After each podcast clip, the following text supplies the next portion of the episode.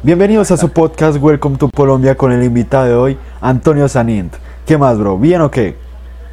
Bien, bien, bien. Afortunadamente, eh, aquí viviendo otra nueva etapa de este, de este virus, eh, de este encierro, pero pues a veces no hay de otra, entonces hay que echar adelante como se pueda.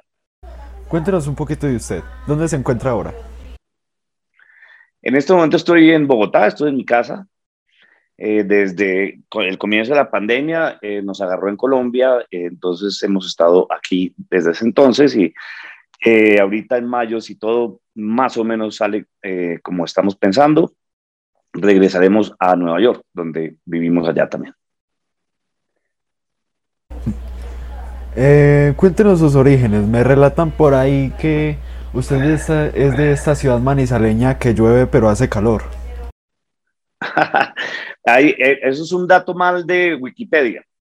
Eh, alguien lo puso y no sé quién y, no lo he podido quitar, no lo he podido corregir. Em, no, yo nací en Bogotá eh, hace 52 años. mi familia, mi padre y toda la familia de mi padre es de Manizales. Por eso de pronto yo creo que la, em, la equivocación. Pero yo nací aquí en, en Bogotá en 1969. Cuéntanos su historia. ¿Cómo, ¿Cómo es que avanza la historia de Antonio Sanín desde que nació en Bogotá? Pues em, yo realmente eh, desde muy pequeño eh, tuve problemas de, educación muy grandes, tuve problemas de aprendizaje muy, muy grandes y muy elevados, tenía un déficit de atención muy alto y mm, tenía em, dislexia. Y entonces eso hizo que yo pues a mí no me fuera bien en el colegio y, y eso hizo que yo tuviera una autoestima muy baja porque como sabemos, pues los compañeritos del colegio pueden ser bien abusadores para alguien diferente. Entonces eh, me ponían eh, apodos y me decían Antoñito el Bobito y me hablaban despacio y, y, eso hizo que yo tuviera como una autoestima muy, muy bajo y, y, y supremamente introvertido y, muy tímido y con mucho temor a la gente. Y como decía mi papá, que era de Manizales, es que el muchachito vive pegado a las naguas de la mamá todo el día. Pero pues era lógico, porque era el único lugar donde yo me sentía un poquito más seguro. Y eh, todo cambió un día cuando, estaba, cuando tenía por ahí unos 10 años y em, el colegio hizo una, un homenaje a Rafael Pombo. Y em, y cada curso pues hacía un poema y lo actuaban entre todos o rindo en acuajo, lo que sea, y eh, a, mi grupo pues eh, nos tocó Simón el Bobito, paradójicamente, y yo no tenía la capacidad de memorizarme nada, porque yo me estaba yendo en cada, cada segundo, yo arrancaba, intentaba memorizarme algo o estudiar y, y, cada segundo por la, eh, el déficit de atención, entonces me iba y no podía. Y mm, entonces le dije a la profesora, ya que yo no me puedo memorizar casi nada, déjeme hacer Simón el Bobito. Yo hago del Bobito. De igual me dicen el Bobito. Y, mm, y ella pues se sorprendió porque nadie quería hacer el Bobito. Y yo dije, no, yo sí quiero hacerlo. Y, y el tiempo que los niños se demoraron, una o dos semanas, estudiando lo que iban a decir, yo empecé a preparar Simón el Bobito y cogí un sombrero y me lo ponía como el Bobito y eh, eh, al principio Simón el Bobito se lava la cara con betún pensando que es jabón y todos conocemos el poema, pero realmente me esforcé en, en, tener todos los elementos y hacer ese papel bien. Y por primera vez en la vida, cuando me subí a un escenario e hice eso, eh, por primera vez la gente se estaba riendo conmigo y no de mí. Y entonces fue una sensación muy, muy agradable. Fue algo muy especial en la vida. Y, y a partir de, de, ahí dije, este es mi lugar en el mundo, yo, yo sí sirvo para algo, yo eh, había pensado, me habían hecho pensar que era un desastre de, y que no tenía lugar y no tenía cabida, digamos, en, en, el mundo. Eh, y me di cuenta que sí, y a partir de ahí me fui ganando, digamos, el amor de los, de los profesores, porque pues era gracioso y hacía cosas divertidas y estaban todas las obras de teatro y me seguía yendo mal, pero digamos que, que ya ya, ya podía socializar porque tenía algo diferente y algo atractivo, digamos, para los otros niños. Y, em, y de ahí en adelante seguí, seguí por ese camino, seguí por esa carrera. Eh, cuando llegó la, el momento de decidir qué estudiar, eh, me pasó lo que le pasa a mucha gente cuando tiene una pasión y, y se enfrenta con una realidad de vivir de algo y le meten miedo de usted que va a vivir de eso, eso solamente eso, es para los actores de verdad y eso es para eh, el Al Pacino y el, no, el, el, el, Robert De Niro, pero usted. Entonces uno se deja meter miedo y estudié lo más cercano que yo pensaba a eso, que era publicidad. Y a los 30 años, después de trabajar un tiempo en publicidad y que me fuera bien, afortunadamente me, me, me salí de la agencia de publicidad di el brinco, di el salto, salto de fe, que llamo, y, y me dediqué otra vez y me empecé muy, muy eh, con un amigo, con Julián Arango, que, que nos conocimos en uno de los colegios donde yo pasé, eh, y decidimos darle la oportunidad en un bar muy pequeño, después nos pasamos a otro bar cuando ese se empezó a llenar, eh, y estuvimos como un año trabajando gratis, pues organizando el bar, pero todo se nos iba a producción, digamos. Y nos fue a ver una noche eh, Fanny Mike, que era una empresaria de, de, teatro muy, muy importante, la creadora del Teatro Nacional y la creadora del Festival Iberoamericano de Teatro. Y eh, nos invitó y nos dio un fin de semana. Básicamente nos dijo, me encanta lo que hacen, tengo un fin de semana libre de cinco fechas de miércoles, jueves, viernes, sábado, dos funciones y domingo. Dijimos, hagámosle. Y entonces ese, ese fin de semana se llenó, para nuestra sorpresa, y porque no nos conocían, pues se llenó y luego se, se, se llenó el siguiente fin de semana y así sucesivamente hasta que estuvimos eh, un año entero. Nos pasaron del teatro pequeño, que es el de Teatro Fanny Mickey, que es eh, teatro de 400 personas, nos pasaron después al más grande, que es como de 800 personas, y ahí estuvimos, y ahí los productores de diferentes eh, eh, novelas y programas de televisión nos empezaron a ver, nos empezaron a, a, llamar, y, y, y, desde ahí, desde hace 20 años, después de tomar esa, esa, esa ese salto de fe, pues he estado haciendo lo que más me gusta en la vida, que es pararme en un escenario y actuar y estar en películas y, hacer algo que me apasiona enormemente. Eso es básicamente.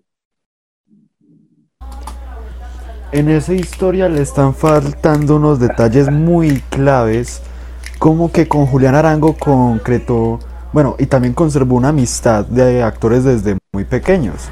Usted relataba una historia que ustedes iban al teatro y dependiendo de la mm, ubicación del teatro, alguno de los dos iba por el otro y en ese transcurso eh, se hacían historias. Sí, sí, eh, cuando nos conocimos en el colegio nos dimos cuenta que teníamos un humor muy parecido y desde ese entonces eh, lo llamamos humor a primera vista, que digamos era la filosofía de nosotros en esa época, los, los, los dos hogares el de él y el mío eh, se habían separado, los papás se habían ido de la casa y eh, fuimos criados por eh, mamá soltera y muy berracas y muy echadas para adelante, pero no teníamos plata. Entonces, si nos invitaron después del colegio a una reunión o a, ir a visitar a una amiga o a una fiesta, pues siempre nos íbamos caminando.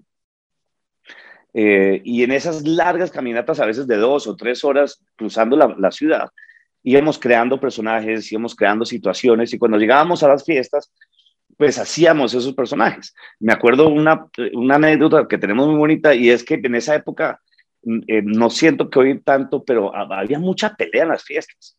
Entonces siempre el grupito de este colegio contra el grupito de este colegio y no sé qué, y se en la jeta. Y, y nosotros nunca nos metimos en una pelea, sino mamábamos gallo y siempre nos quedábamos con las niñas eh, porque pues era, era más rico, era más rico bailar, mamar gallo y estar con las niñas que estar en una pelea.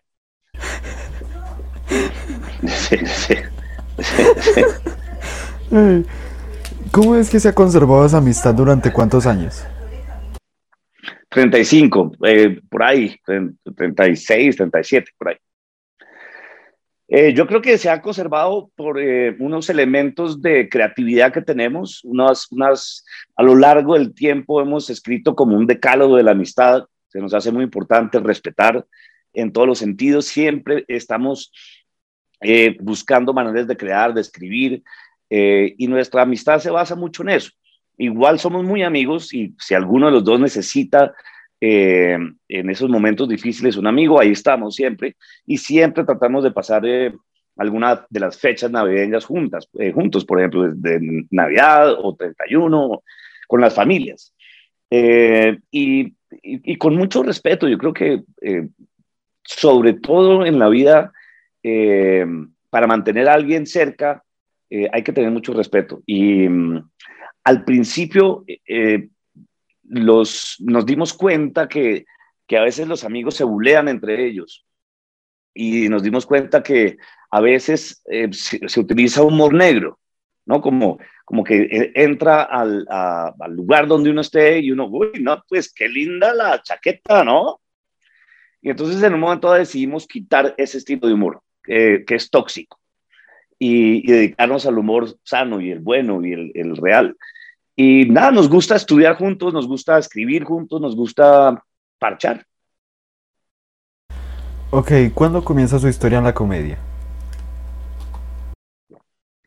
En el, no, en, el 2000, perdón, en el 2000.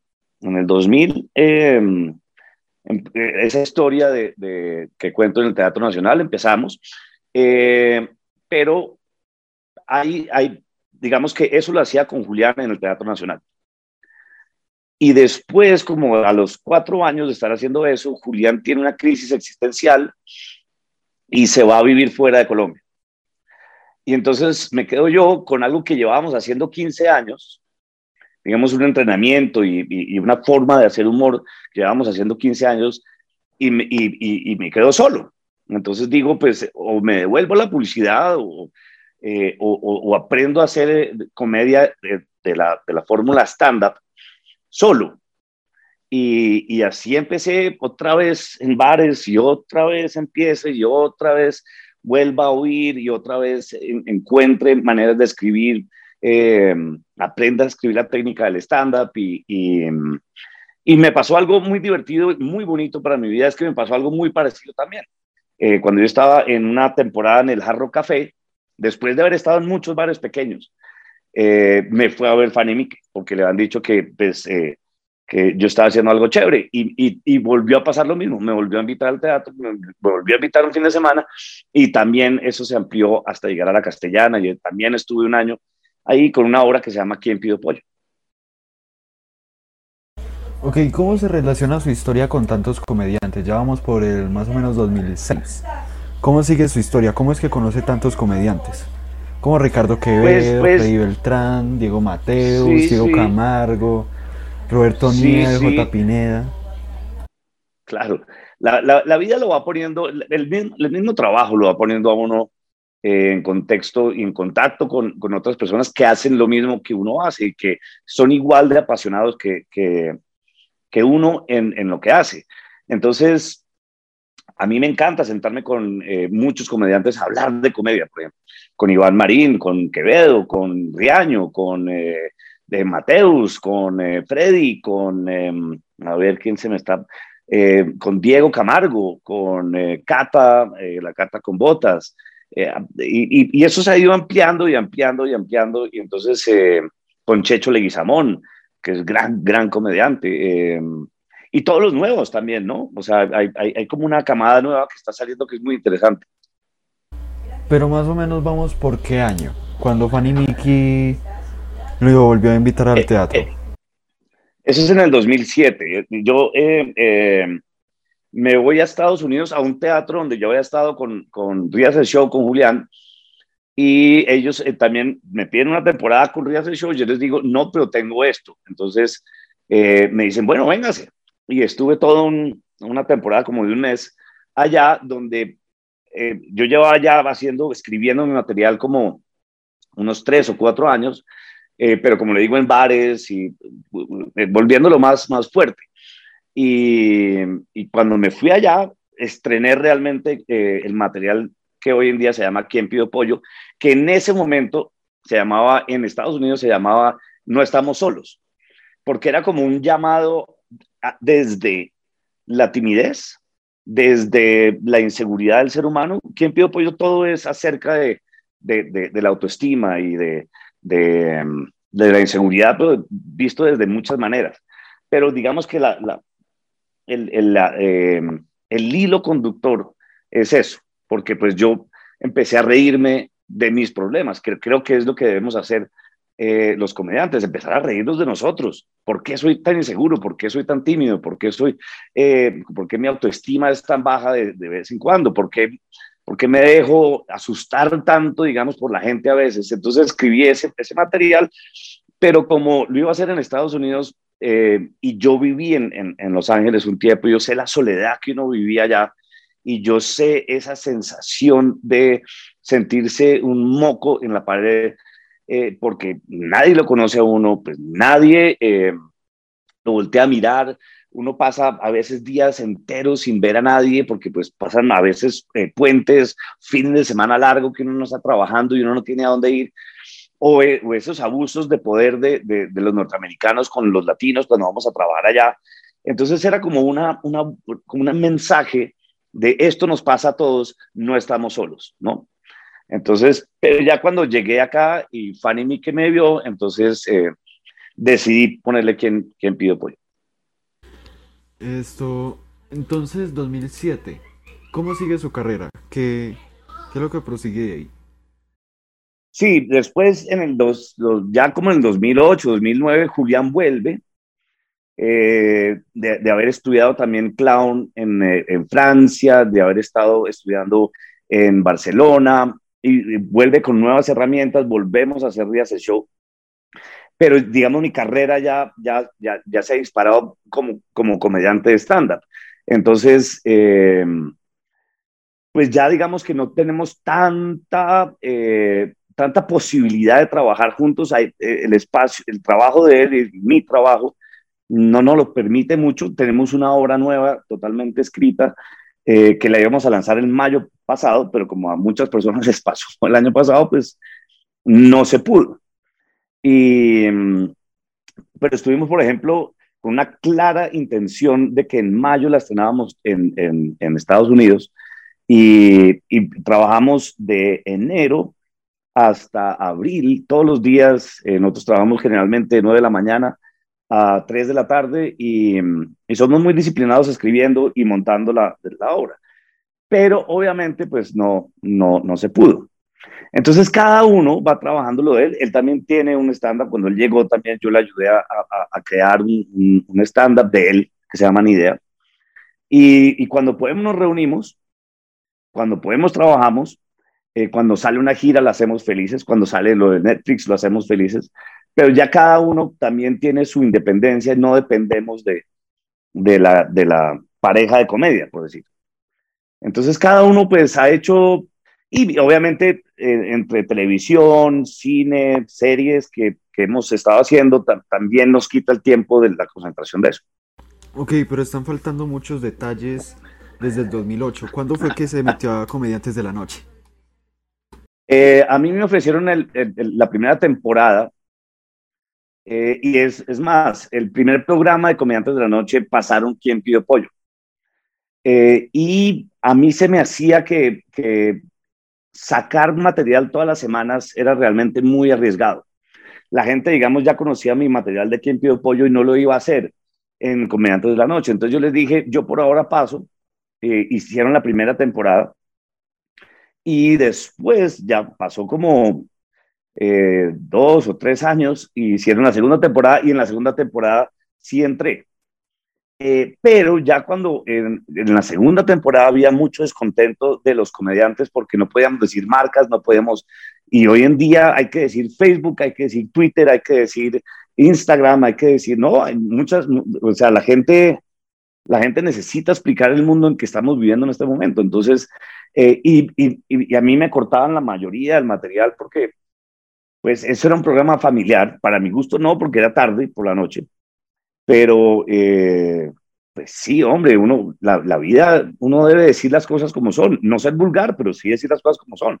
Y uno puede decir culo. La palabra culo no es mal, una, una, mala palabra. Y puede decir orgasmo. Eso no es malo. Entonces, me, nos cortaron muchas cosas y ahí los mismos comediantes decidimos terminar esa temporada. Ok, entonces, nos vamos más o menos a qué año? ¿El 2013, 2014? Uy, sí. Eh, lo que pasa es que ya, uy, hay, de, después de quien pidió pollo hasta ahorita ha pasado mucho en producción. Hice yo otra, otra, escribí otra obra que se llama Todo lo que siempre quiso saber y su papá nunca le explicó, que primero fue un libro eh, que lo eh, publicó Planeta, editorial Planeta, funcionó muy bien y también me pasó otra cosa extraña porque Planeta me invitó a lanzarlo en un teatro.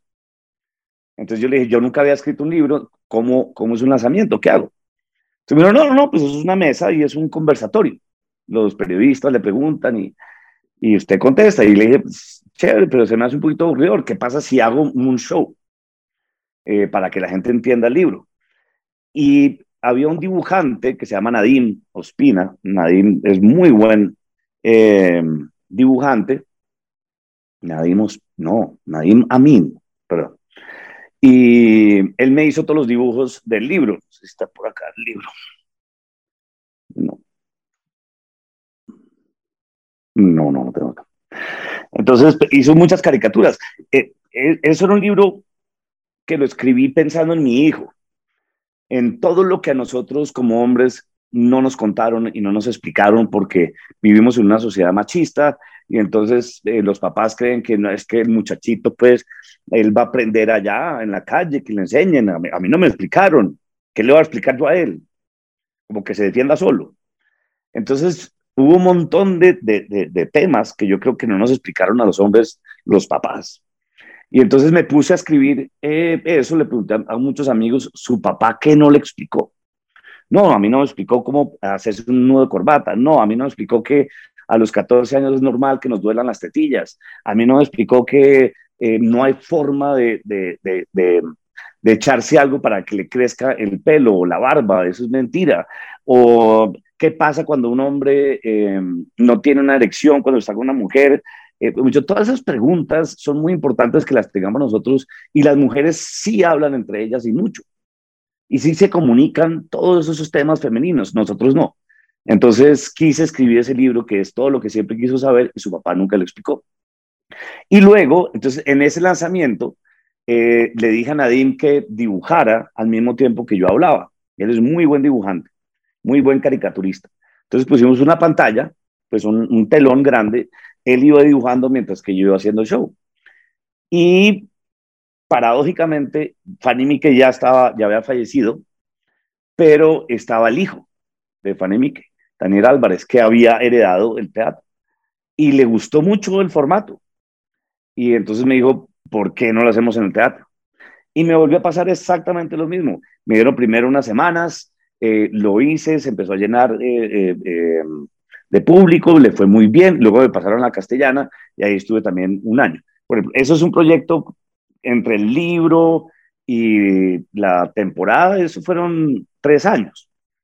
Luego he hecho películas, he hecho, escrito películas, eh, y hice un corto animado, eh, he, hecho, he hecho muchísimas cosas, digamos, entre el 2008, que es quien pide pollo, hasta hoy en día, eh, digamos, muchísimas cosas han pasado en esa época. Ok, ¿cuál diría no, no, no, es, es, espérame que me faltan muchos detalles a lo bien. Entonces, ¿cómo es que siguió este proceso con Julián Arango de seguir con esa amistad de usted escribe, usted está en mi show?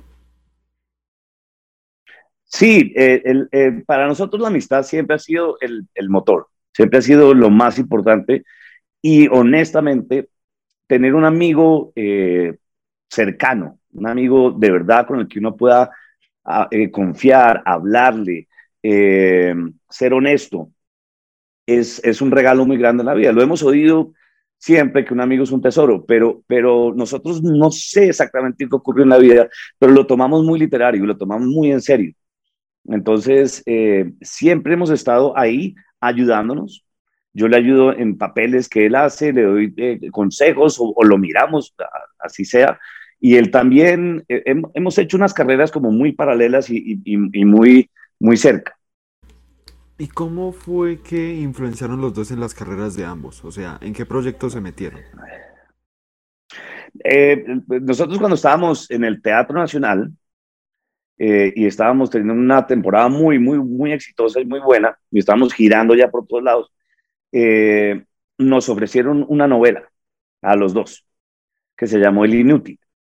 y eso fue pues, como en el 2002, creo. Y hicimos esa novela y, de ahí hemos hecho, no hemos vuelto a trabajar en, televisión juntos, eh, ni en cine, pero siempre nos ayudamos, siempre nos influenciamos. Hay algo muy importante que siempre hemos hecho y es eh, siempre decir al otro, hágale, dele, usted puede, dele, dele, dele. creo que es muy importante porque a veces hay amigos que les da envidia de lo que hace uno o el proyecto que le van a dar. Entonces a veces uno tiene consejos, le dan consejos no, de no, no se metan en eso, no, no, no, pero ¿usted qué? Y yo creo que lo, más chévere de, de, tener un amigo eh, como Julián, o creo en mi caso para él como yo, es que nos, nos apoyamos y nos impulsamos a hacer cosas. Dele, hágale, vaya, dele, usted puede. Ok, entonces vamos más o menos en... ¿Qué año fue la la publicación de su libro?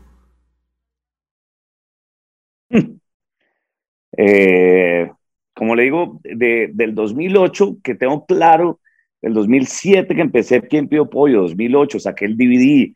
Eh, hice otro libro, pero en diseño. Diseñé un libro de las frases eh, que generan, quieren generar humor, pero que todos decimos, pero que nunca generan humor. de ahí viene la frase ¿Quién pidió pollo? porque quien pidió pollo es una frase que mucha gente lo dice en Colombia, pero nunca cuando alguien lo dice, nadie se ríe. ¿Me entiendes? Es como, bueno, sí. Cuando llega la cuenta y uno dice que, uy, ¿quién pidió pollo? Pues en algún momento me imagino que fue chistosa. Entonces hice, eh, por años, eh, coleccioné frases y, fui haciendo una, una, lista y después lo diseñé yo, eh, porque yo soy publicista, y, trabajaba en esa época muy bien un programa que se llamaba Freehand. Hoy en día se acabó, lo compró Illustrator. Entonces, eh, entonces yo llegaba de las funciones y me ponía a diseñar las frases. Y ese libro se llama Tome para que lleve. Y, entonces está eso, está el otro libro, está todo el lanzamiento de, de, la obra, de la gira, después de, la, de todo lo que siempre quiso saber y su papá nunca le, le enseñó. Mientras tanto, siempre estábamos haciendo en diferentes ciudades del mundo Rías el show con Julián. Eh, hay una segunda temporada en el, con subsidio muy grande con, con él que hicimos, una, como una tercera o cuarta temporada. Hicimos, eh, y, y mientras tanto, ahí vamos metiendo eh, telenovelas y después películas y ahora series. El segundo libro sí me está perdiendo con las fechas. sí, pero no, pero no, no, no, no se, no se afane con las fechas. Es que eso va a ser importante cuando haga el documental. Ah, ok, vale. Uy, es que no tengo acá los, no, no, no sé en qué fecha se, se, publicó. Si tuviera el libro o el... No. No, aquí no lo tengo. Yo le mando esas fechas. Vale, todo bien. Entonces, eh, vamos avanzando por su segundo, segundo o tercer libro. Segundo. Listo. Eh, más o menos qué recuerda que sigue ahí. ¿O eso ya es más o menos este tiempo actual? Sí, es, es, es básicamente este tiempo actual. Em, he hecho, eh, eh, como uno gira mucho, eh, conoce gente internacional muy chévere. Tengo muchos amigos chilenos, comediantes, tengo muchos amigos argentinos, comediantes, em, tengo grandes amigos dominicanos, comediantes ecuatorianos, eh, mexicanos, venezolanos, Entonces también muchas veces hacemos intercambios y yo voy allá o ellos vienen acá. Eh, la última eh, gira, digamos, antes de todo, de, de, que pasara todo esto, hicimos con un dominicano que se llama Carlos Sánchez, que es fantástico comediante de stand-up, y con un español de Madrid que se llama Karim, que es mago, pero también es comediante de stand-up fenomenal. Hicimos una gira de los tres países. Entonces, eh, eh, entre gira, entre país y país, me llaman a mí para hacer un casting para Netflix.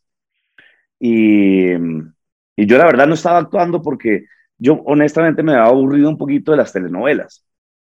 Y creo que eh, el, la, el, negocio del stand-up, mi, mi, empresa del stand-up, estaba funcionando muy bien. Entonces a veces uno dice, hacer una novela significa regalarle el tiempo de uno a una productora durante un año, un año y medio, y que no estoy haciendo lo mío. Entonces, llevaba como cinco o seis años sin hacer nada de televisión.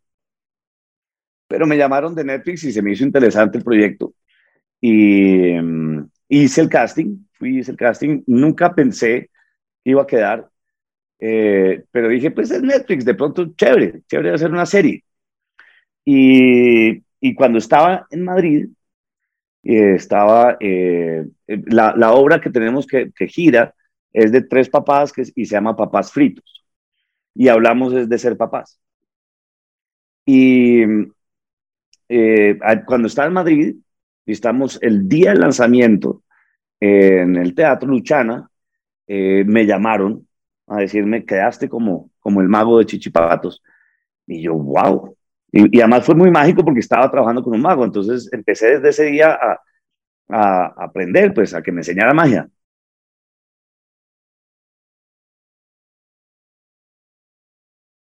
Lo confundí en fechas. Uf, sí. Soy honesto, sí.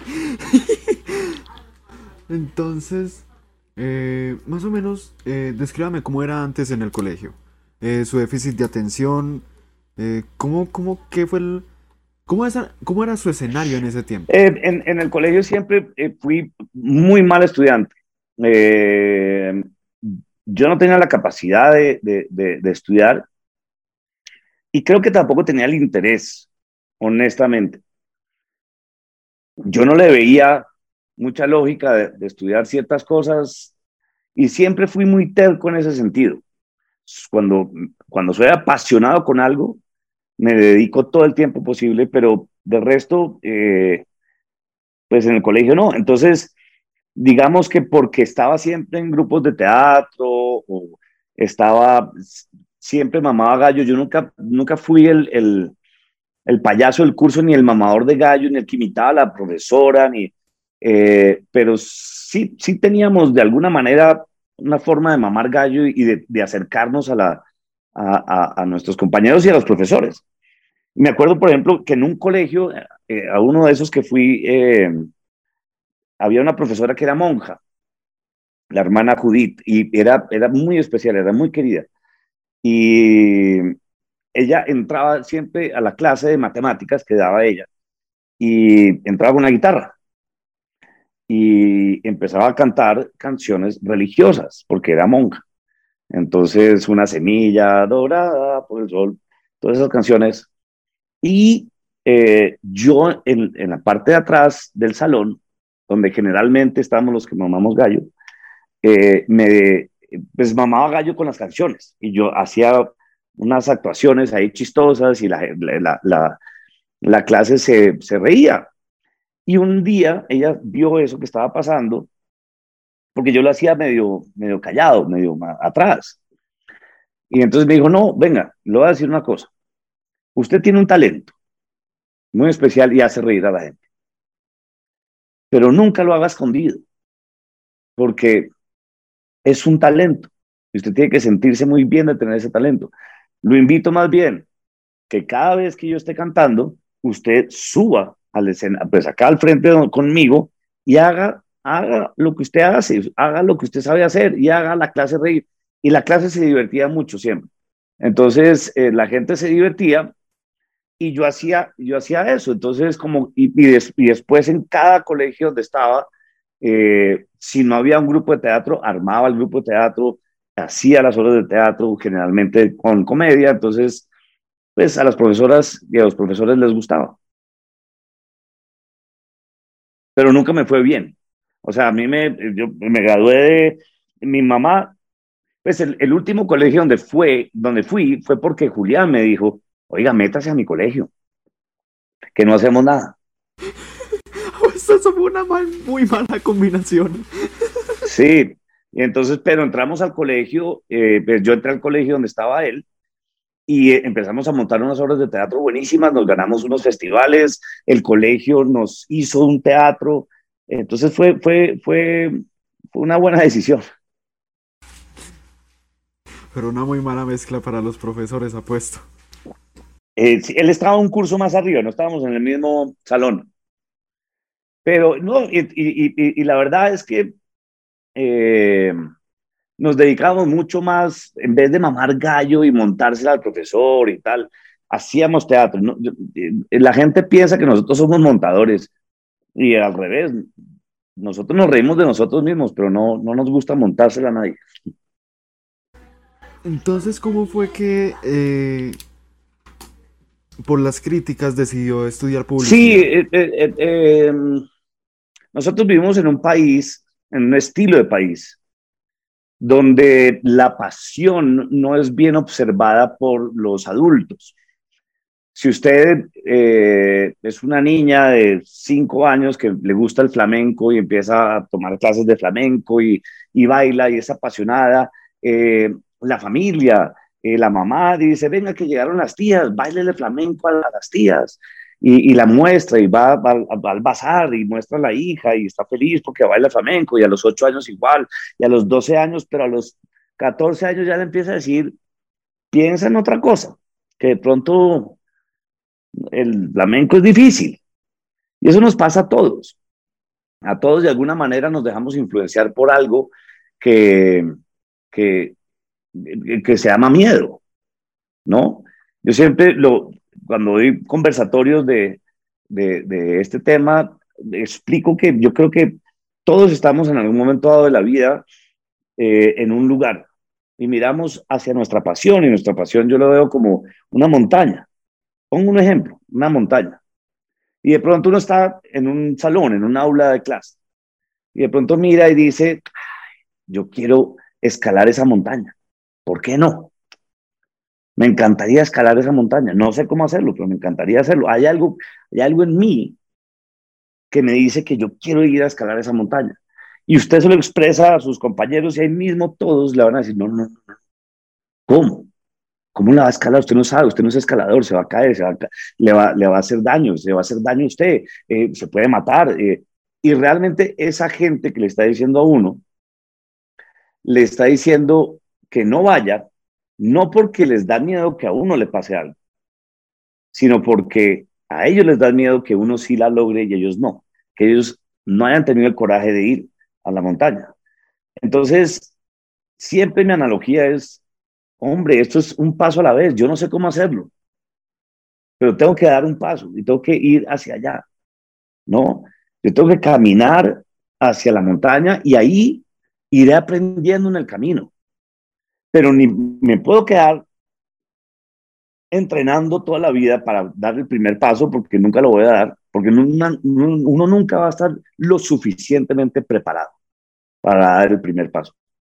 Hay que darlo y en el camino ir aprendiendo a hacerlo. Y, y, y uno nunca será un gran escalador hasta que lo haga, hasta que llegue y vea cada obstáculo y lo vaya haciendo. Entonces creo que es, en, en, todo la, de, su pregunta, creo que ese es el problema de nosotros. Y hay sociedades más evolucionadas que entienden esas pasiones de una, de, una manera más, más sencilla y las apoyan. Pero como nosotros somos tercermundistas, pues nos da miedo del qué, de qué, de qué vas a vivir. Entonces, nuestra sociedad. Exactamente, porque tenemos una muy mala distribución del tiempo o la sobreexplotación de las empresas. Y porque la gente no nos han dicho que tenemos el derecho de soñar. que tenemos el derecho de perseguir nuestros sueños y nuestra felicidad. No, lo más seguro es ve y trabajas para alguna empresa, que paradójicamente fue el sueño de alguien. Entonces uno tiene dos caminos en la vida. O usted trabaja en el sueño de alguien o usted trabaja en el suyo.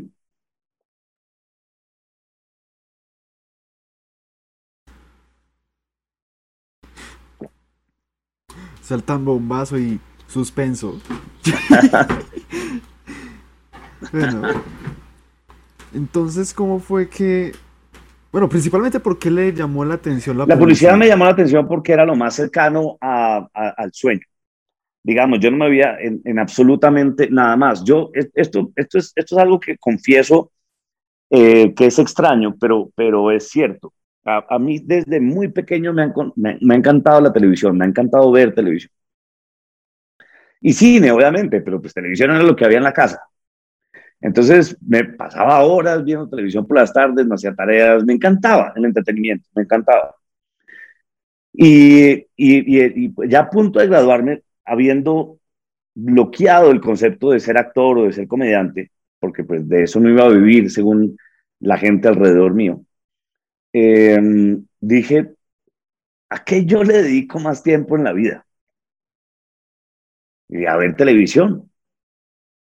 Entonces pues entonces voy a hacer televisión, voy a hacer comerciales. Me encantan los comerciales, me encanta.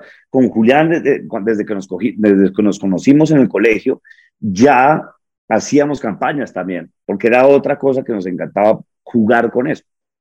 Entonces, eh, era como lo más lógico. Lo más lógico es, entonces vamos a ser creativos de una agencia de publicidad y vamos a crear campañas divertidas y vamos a inventarnos bobadas para vender productos y eh, era como lo más cercano. ¿Cuándo fue que tuvo su primer acercamiento a la comedia? Desde lo que le digo de, Simón el Bobito, eh, por ahí en esa época. Yo me acuerdo que también en, en, eh, en, una época muy importante, cuando la familia, digamos, estaba disolviendo, estábamos pasando por momentos difíciles, yo vivía con, con mi madre y con, con, mi hermana, y habían, habían noches difíciles, noches o económicamente difíciles que a veces no había para mercado, ¿no? esas, esas épocas difíciles o simplemente porque pues era una familia que se había separado.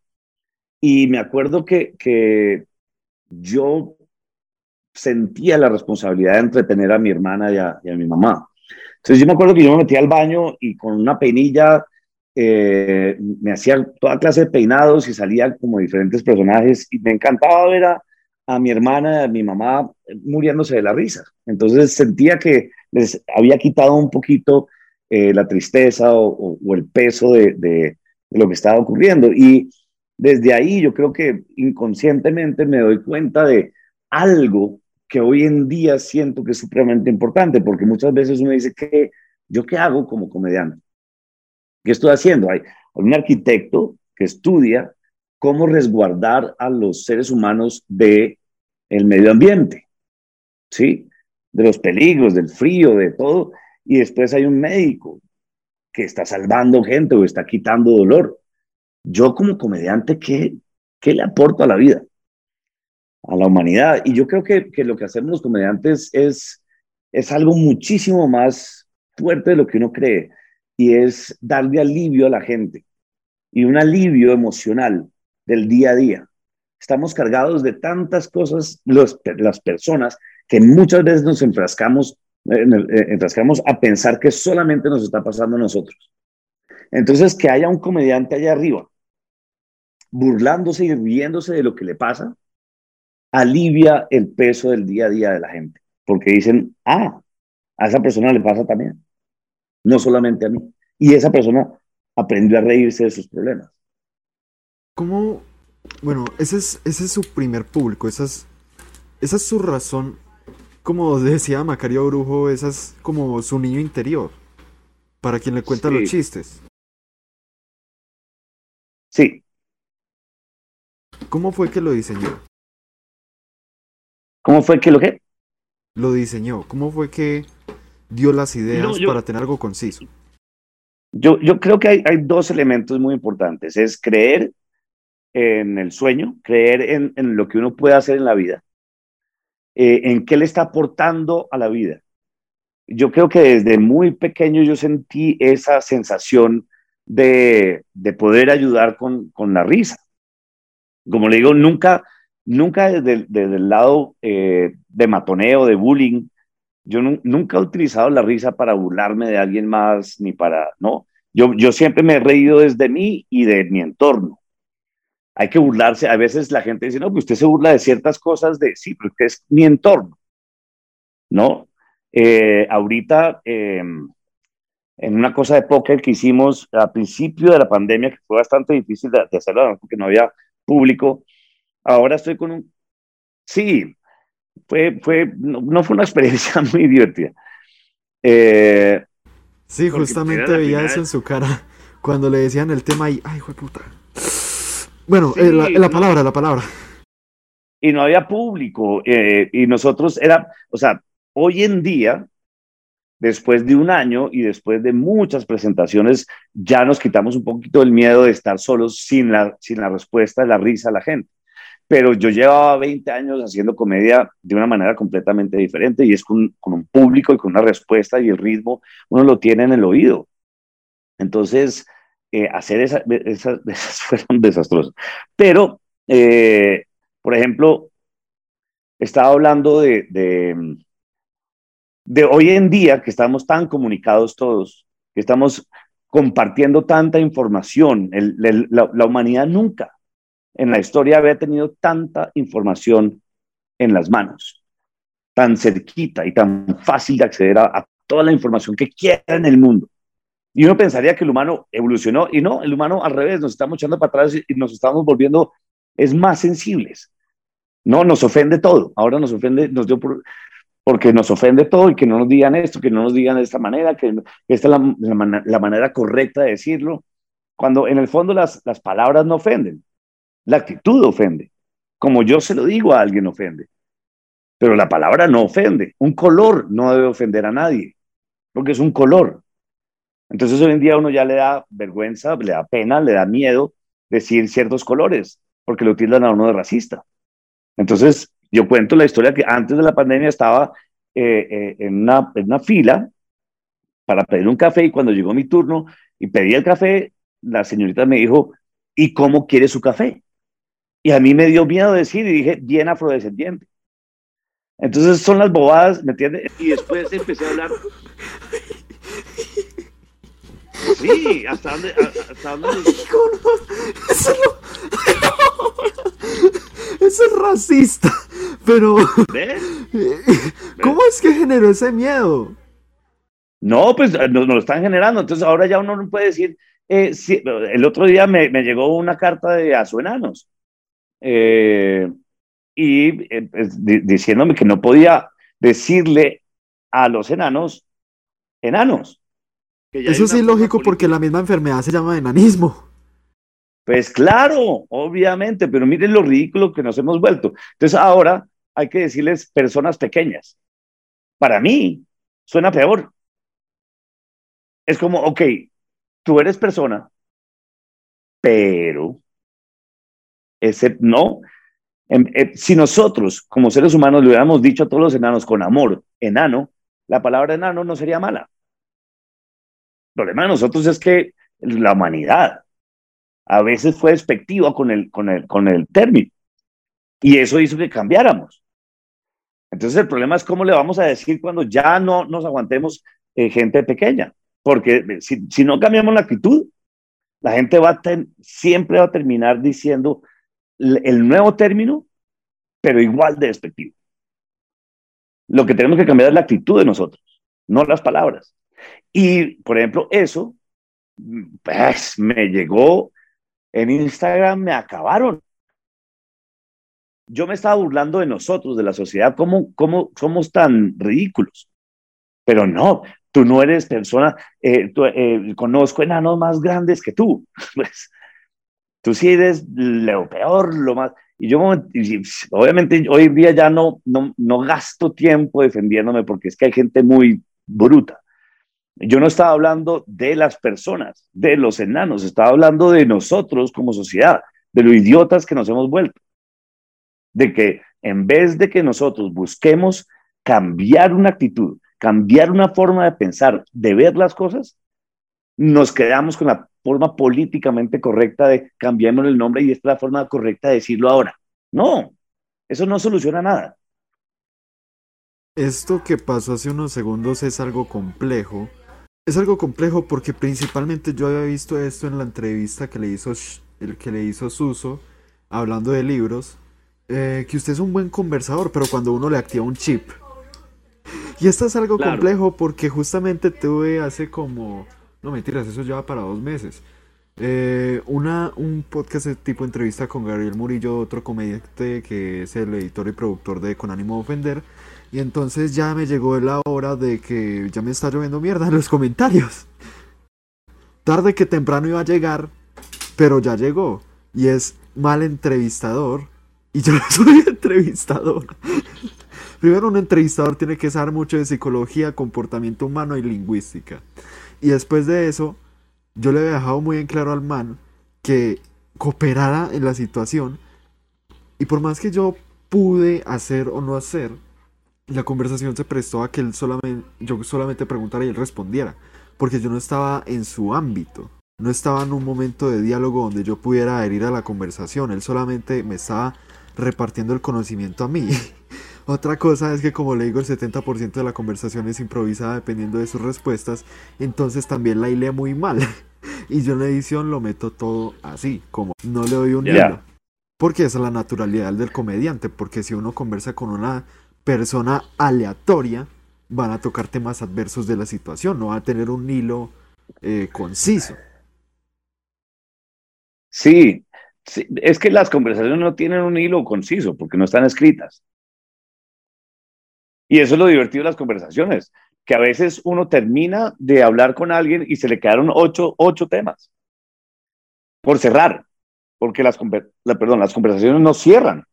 Las conversaciones son una belleza de esto me une con esto y me lleva a esto y esto me lleva a esto y, y, y lo más importante es que los temas no eran la importancia, sino la comunicación y la química. Justamente por eso decía lo de cogerle bien el chip, el botoncito y activarle esa conversación, porque solamente estaba dando una respuesta. Ahorita ya estamos en una conversación. Claro, sí. Y creo que eso es más fácil entre personas que ya se conocen. Justamente por eso lo de Reaño y Desuso, ¿cierto? Claro, claro, y por eso, por, e, yo, yo en, en, em, en la cuarentena cuando empezó, eh, sentí, porque lo estaba sintiendo, como todos nosotros, que estábamos solos en la casa, teníamos miedo, teníamos incertidumbre, teníamos, para los seres humanos, esas dos cosas son muy fuertes. Y, y, teníamos el aislamiento, que eso es otra cosa para el ser humano que es muy jodido. Entonces dije, yo me tengo que enfocar en entretener a la gente en este momento, no es momento de hacer plata ni, es, entretener de la manera que yo pueda y entonces empezamos con Julián a hacer unos Poco Tuesday con los personajes que tenemos de los rolos y mm, los viernes hicimos publicidando, como nosotros somos publicistas, entonces empezamos a hacer campañas para las personas que estaban empezando emprendimientos en plena cuarentena y también empecé a, comunicarme con mis amigos comediantes del mundo y hacer eh, comediantes en cuarentena. Entonces, con esos tres productos yo lo, como que logré primero entretenerme a mí, ¿no?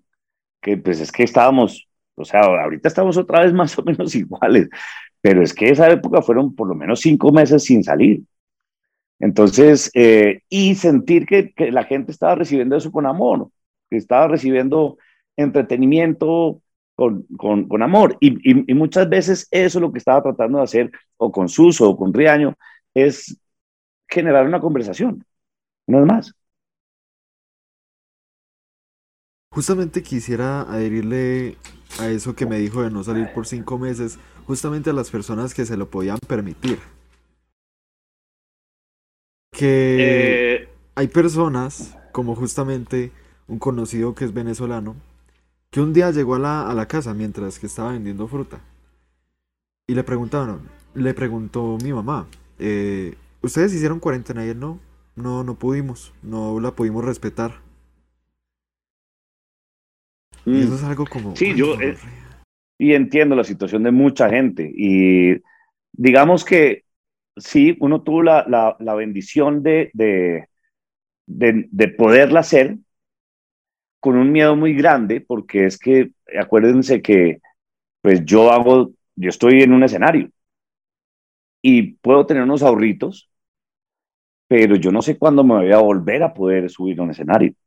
Y yo no sé cuándo voy a volver a poder hacer producción. Ya estoy haciendo una producción en este momento y, y, y, y con todos los tonos de, de, bioseguridad, pero volver a hacer mi trabajo principal, eh, el ingreso más fuerte en, en, en, la casa, porque un proyecto de televisión o de, de Netflix o de series son de vez en cuando, son dos o tres meses al año pero el, el, el, eh, el, ingreso constante de mi casa es yo subirme al escenario. Y eso sí no sabemos cuándo va a volver a pasar. Eh, ¿Usted optó por las, los eventos así en Zoom o Meet? ¿O no?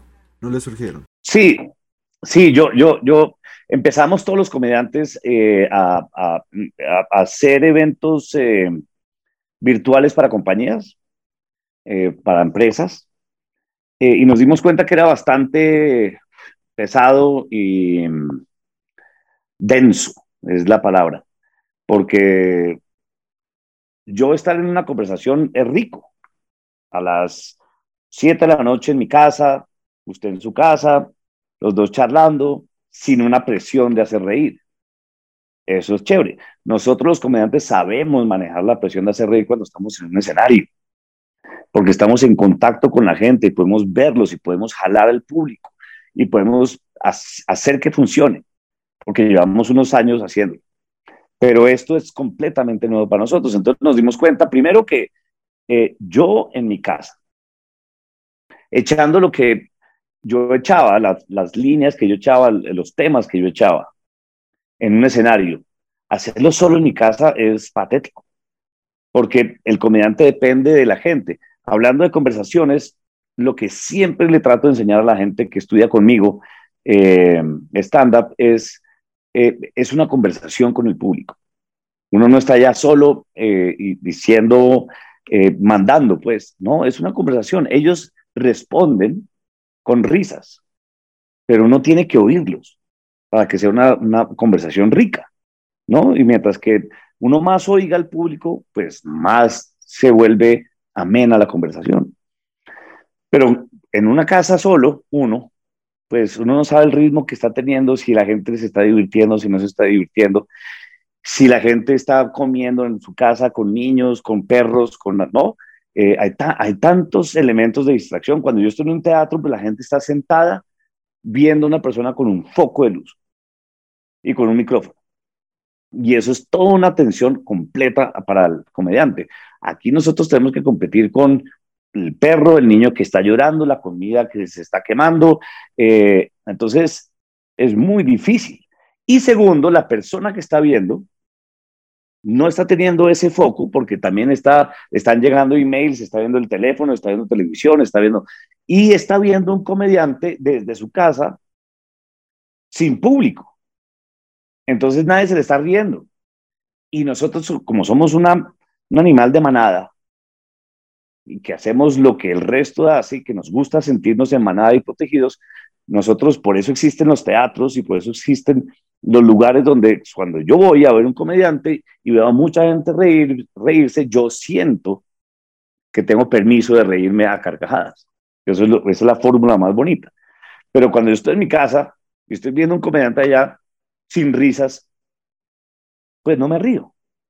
Entonces, yo creo que cada comediante buscó la manera de evolucionar eh, y yo eh, me dediqué a hacer tres shows eh, empresariales, uno con Julián que se llama Pote y Petaco, gente virtualmente, divinamente, que es simplemente hacerlos reír, pero ya jugamos entre los dos, entonces funciona.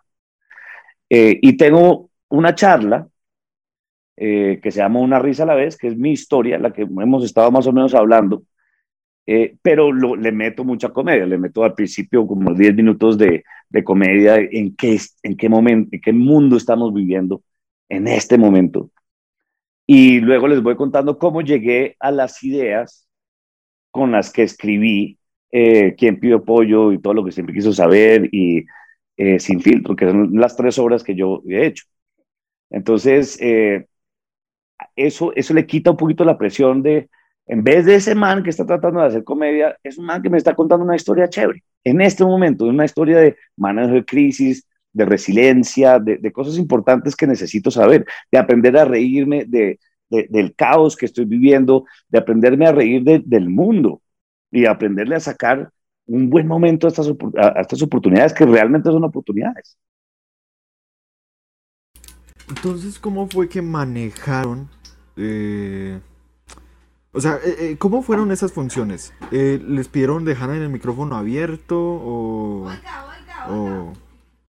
No, pero es que ya son charlas, ya no son shows, sino le dimos la vuelta un poco. Tenemos, tenemos también em, una charla motivacional con humor con Julián que se llama Reír, Dentarse.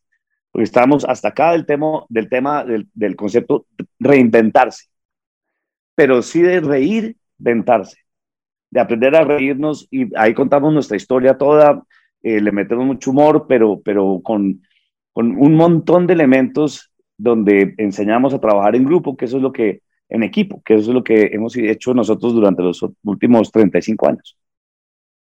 Complejo que a usted no le gusten los libros de autoayuda. Entonces, ¿cómo es que hicieron esa rutina? Porque, creo, que en este, este momento, se necesita. Necesitan los mensajes positivos, los mensajes buenos. Estamos, la humanidad está en una crisis muy fuerte y países como Colombia están en peor crisis. Porque las vacunas no vienen rápido, estamos honestos. Entonces, eh, la vacuna que nos van a meter es una reforma tributaria. Además, además.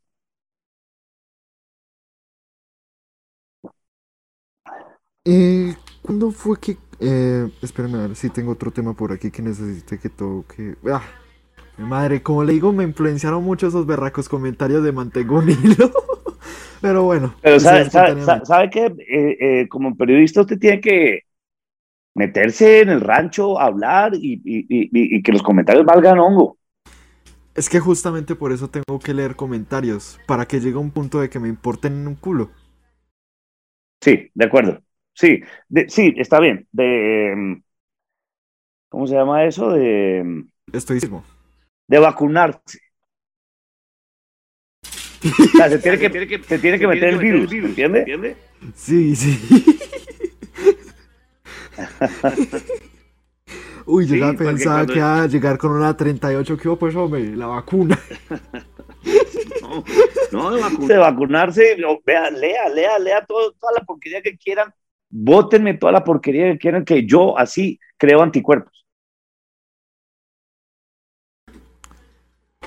O de tanto golpe crea un callo. También, también. El comediante sabe lo que hace desde el principio es crear un callo muy berraco. Aunque principalmente primero está rayado. Eso se lo tengo que confesar. todos los comediantes tienen algún trastorno, una psicosis, algún, alguna situación o fenómeno mental que lo impide ser un humano común y corriente. Eso no es para gente sana. No es para gente mentalmente sana, no. No, porque... Sí, es que eso, eso tiene... Ahí la pensó y... Uy, sí. Sí, sí, eso, eso tiene de kamikaze, de, eso tiene de gólatra, eso tiene de mm, eh, del que le gusta el dolor, ¿cómo es que se llama? Masoquismo. De masoquismo, mucho masoquismo y mucho ego y mucho... Es una mezcla rarísima de comediante de estándar. Eh, pero no son normales. El único normal creo que soy yo.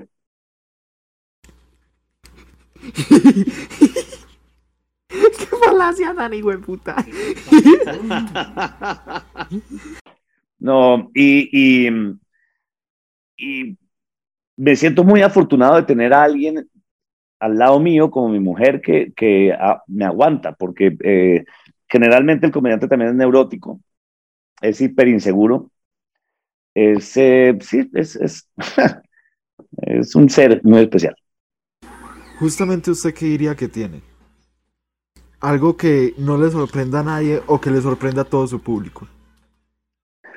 ¿Qué tengo para poder ser comediante? Eh, más o menos, ¿qué es lo que le sorprendería a una persona de usted? No, eh, eh, eh, la, la, gente no sabe los niveles de timidez y inseguridad que yo tengo y autoestima. la gente, la gente yo creo que sabe que soy em, supremamente trabajador y, y retador y, y constante con mi, con mi trabajo. Yo llevo 20 años haciendo esto sin parar y no voy a parar. Eh, y, y, no importa la cantidad de trabas que uno tenga y los momentos difíciles, porque hay muchos momentos difíciles en, en la vida de un comediante, muchísimos. No solamente llegar arriba, sino mantenerse arriba. Es, es, es, es, uno pensaba que llegar a la montaña era difícil. Y cuando uno está en la montaña arriba. es lo más difícil, porque ahí uno ya, no. ya el montón de hijo de putas que ahí lo conocen y van a tratar de tumbarlo claro. de ahí. Claro, el primero lo que quieren es tumbarlo de ahí. Lo segundo es que uno está más solo que nunca. Lo tercero es que las envidias y todo también llegan. Eso, mucha allá arriba es un ventarrón y el hijo de puta. Pero eso es lo que quería uno. Entonces, Sí, sí. Y, y no, y. Eh, no ay, sé si ay, citando ay. a Dante Alighieri o a quién, pero los humanos diseñamos nuestro propio castigo. Claro, pero, pero también depende de cómo uno lo, lo vea, porque y qué juego juegue. Porque si usted juega el juego del ego, se lo lleva. Si usted juega un juego como el de Jim Carrey, que es más divertido y le vale hongo todo el mundo y escribe bobadas y, y, y, se va por un lado muchísimo más ligero filosóficamente siendo brillante. Jim Carrey, de todos los, de todos los documentales que vea usted de Jim Carrey, el tipo está muy, muy avanzado, pero no le, no le está jugando a la gente. Entonces creo que el, el, ahorita hay, por ejemplo, una competencia de seguidores, ¿no? Que usted cuántos seguidores tiene y este tiene más y este tiene más y este más. Y, es, y eso va a ser el juego por mucho tiempo. Pero, pues hombre, su teatro, su escenario es usted, sus verdades. Uno no es el nuevo comediante, ya no es el nuevo comediante. Ya es un comediante que tiene una experiencia, que la gente, que tiene un público y, la gente lo va, lo va a ir a ver porque le gusta lo que usted dice y cómo lo dice. Pero usted ya no es el nuevo fenómeno que eso es muy interesante también. Pero hay que dejarlo ser. Y uno, y uno saber quién es, y uno saber dónde está y en, qué momento está también. Por eso esa, esa arriba es el difícil. Ahora, la subida también fue berracamente difícil, pero todo es muy interesante, todo es, todo, si uno le apasiona esa montaña, pues cada cosita fue muy divertida en la vida. Yo lo único que espero, como para cerrar el tema, es que todavía me quede montaña por escalar. Porque me he divertido mucho en estos 20 años de, de hacer esto. ¿Cuál fue el suceso que si no hubiera pasado, hubiera abandonado la comedia? Mm.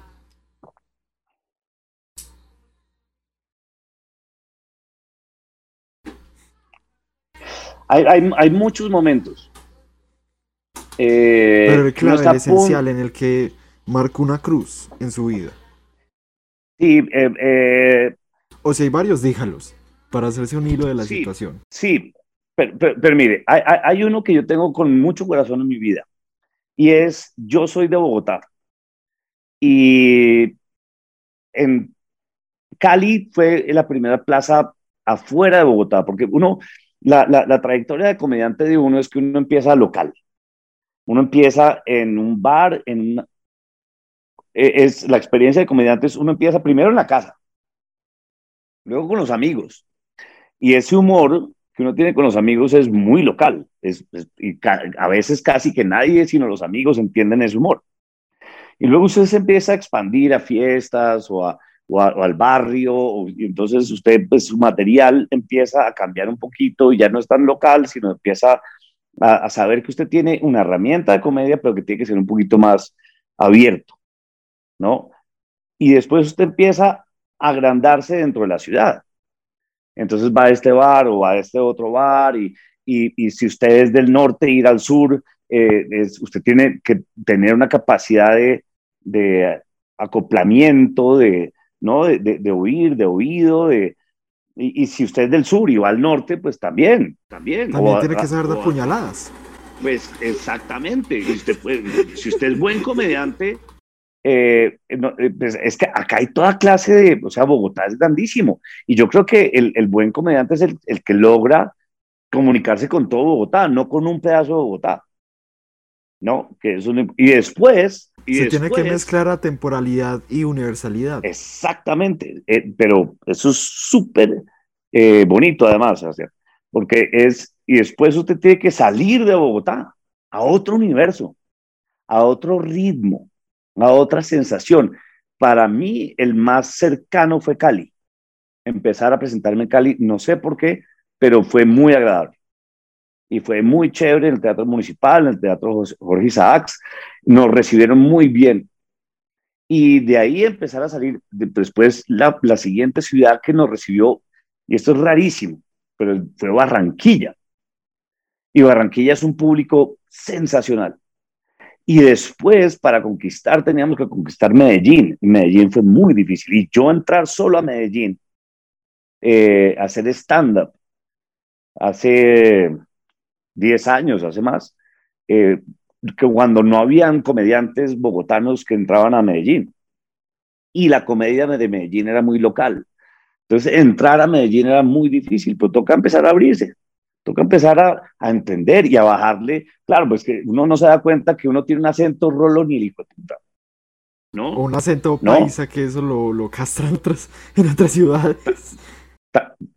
También, entonces probablemente el paisa en algún momento va a tener que bajarle un poquitico al acento y yo le voy a tener que bajar un poquito el acento el rolo porque si no me vuelvo muy antipático para los paisas. Entonces ahí nos vamos adaptando hasta que usted de pronto, no sé por qué, logra, uno logra salir de Colombia.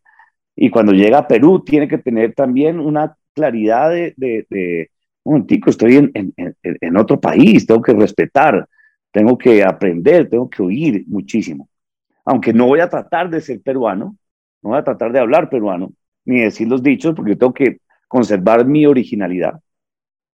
Porque eso también lo, lo, ellos, ellos compran eso, compran el acento colombiano les gusta, lo han oído en novelas y, tal, entonces les gusta, pero, pero tengo, no puedo hablar con dichos eh, que no sean, que ellos no entienden. No puedo decir palabras. Usted sabe que en Bogotá decimos eh, los tacos de la corriente. Y yo tengo un, un, una línea, un chiste que termina con apague los tacos, baje los tacos.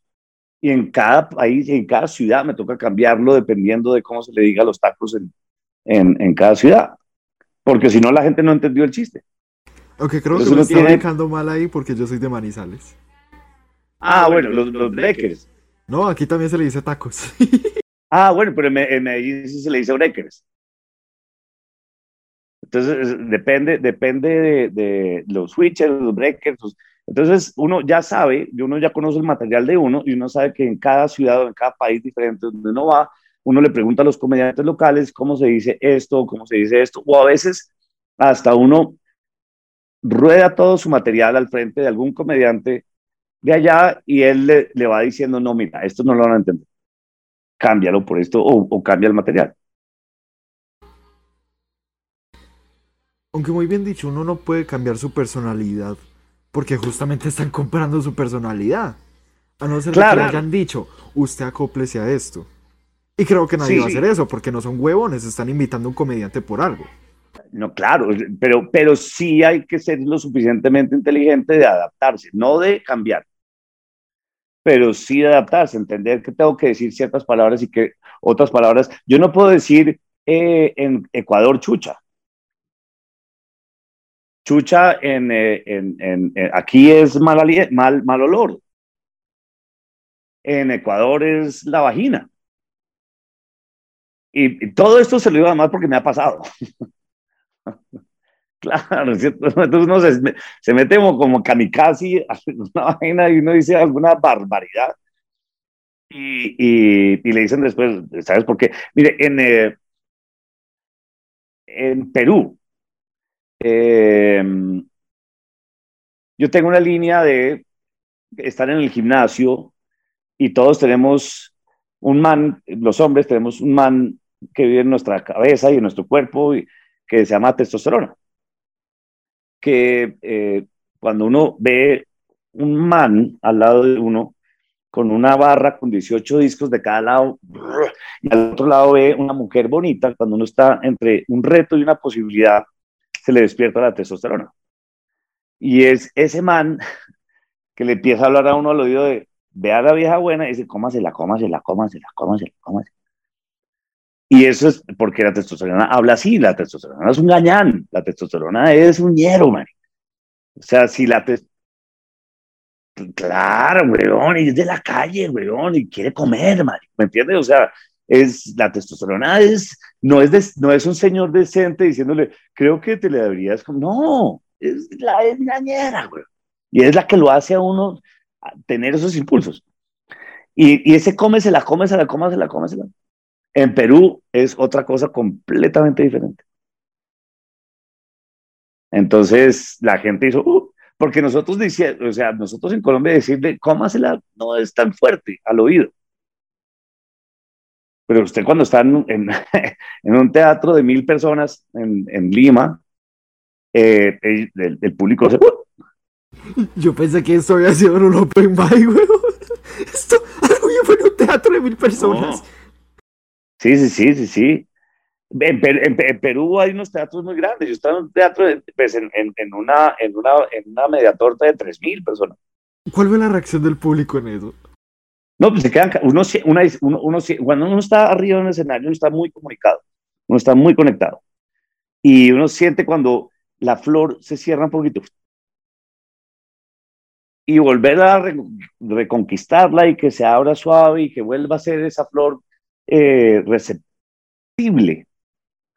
Es, es, toca volverlos a enamorar y toca volverles a dar la vuelta y toca, porque como le decía, el, el público se maneja como camada.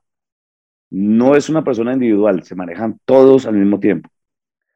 Entonces, o se cierran o se abren.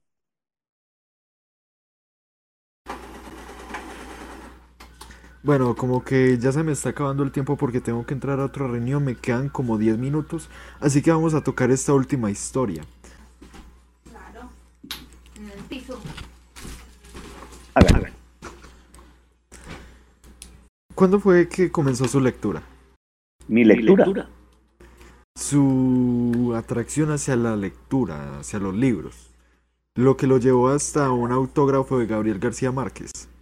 Uy, ese, ese autógrafo es un cuento muy bonita, muy bonito, pero, pero mm, desde muy pequeño, ¿sabe qué? Mi papá tenía una colección de, de libros de los años 60, 50 y 70 por ahí, de Arthur Clarke, de de los, de los, de los grandes autores de ciencia ficción, eh, de Ray Bradbury, Isaac Asimov, eh, ¿no? Todos de, de 2001, Dicen el espacio y todos. Y a mí me encantaba la fantasía. Entonces, eh, un día me dijo, el libro que usted se lea, yo se lo regalo. O sea, suyo.